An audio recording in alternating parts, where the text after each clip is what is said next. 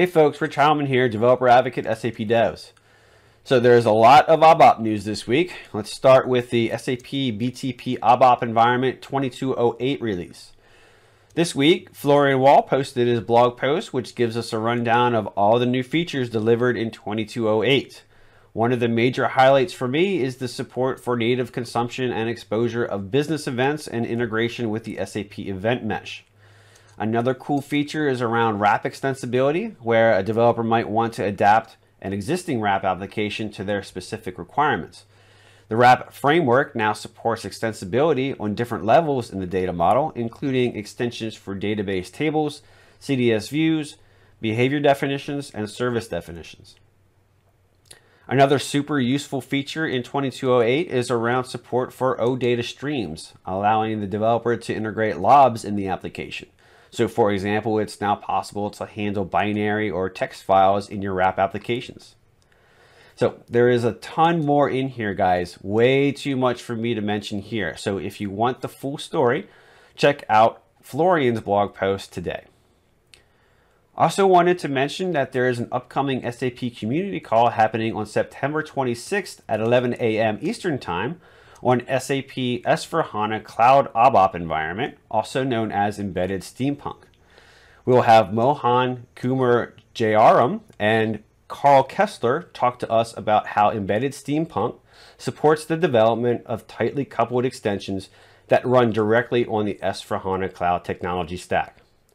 For more information, check out the events page in the SAP community group. As you may have heard, SAP CodeJams are back, and we're all very excited to restart this program of hands on, in person events. There's a couple of new things to know about. First of all, we've got a new set of categories, and we're starting with ABAP, UI5, and BTP. And second, we're organizing everything in the new SAP events area on the community platform. We've also got discussion groups there for the SAP CodeJams as well. We've already held three CodeJam events this year in Newtown Square, in Walldorf, and in Melbourne. And we wanted to let you know about a couple of other ones that are coming up soon. First, on Friday, the 16th of September in Warsaw, Poland, we have an SAP CodeJam event in the UI5 category, SAP UI5 for beginners. And then a little bit later in September, on Friday the 23rd, the day before the SAP Inside Track Belgium event on the Saturday, we have a CodeJam in the BTP category, hands on with the BTP CLI and APIs. So head on over to the SAP CodeJam area in our SAP Events community platform and check out all the details. Hola, SAP developers. The SAP BTP security recommendations were recently published. The website contains security recommendations for identity authentication, the destination service, the credential store, and Cloud Connector. There are multiple recommendations for each service.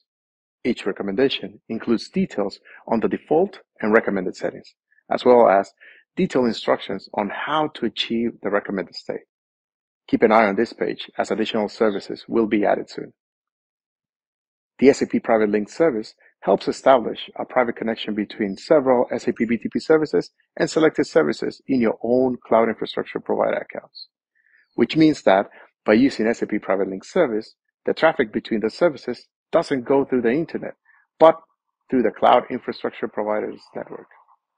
Harutun shows us two use cases for SAP Private Link connectivity in his blog post.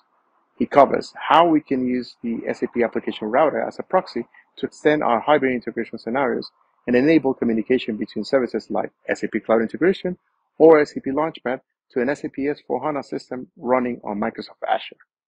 All this through our private network by using the SAP Private Link service. You can find the links in the description below. Hi everyone. The SAP App Router is now publicly available as a Docker image on Docker Hub.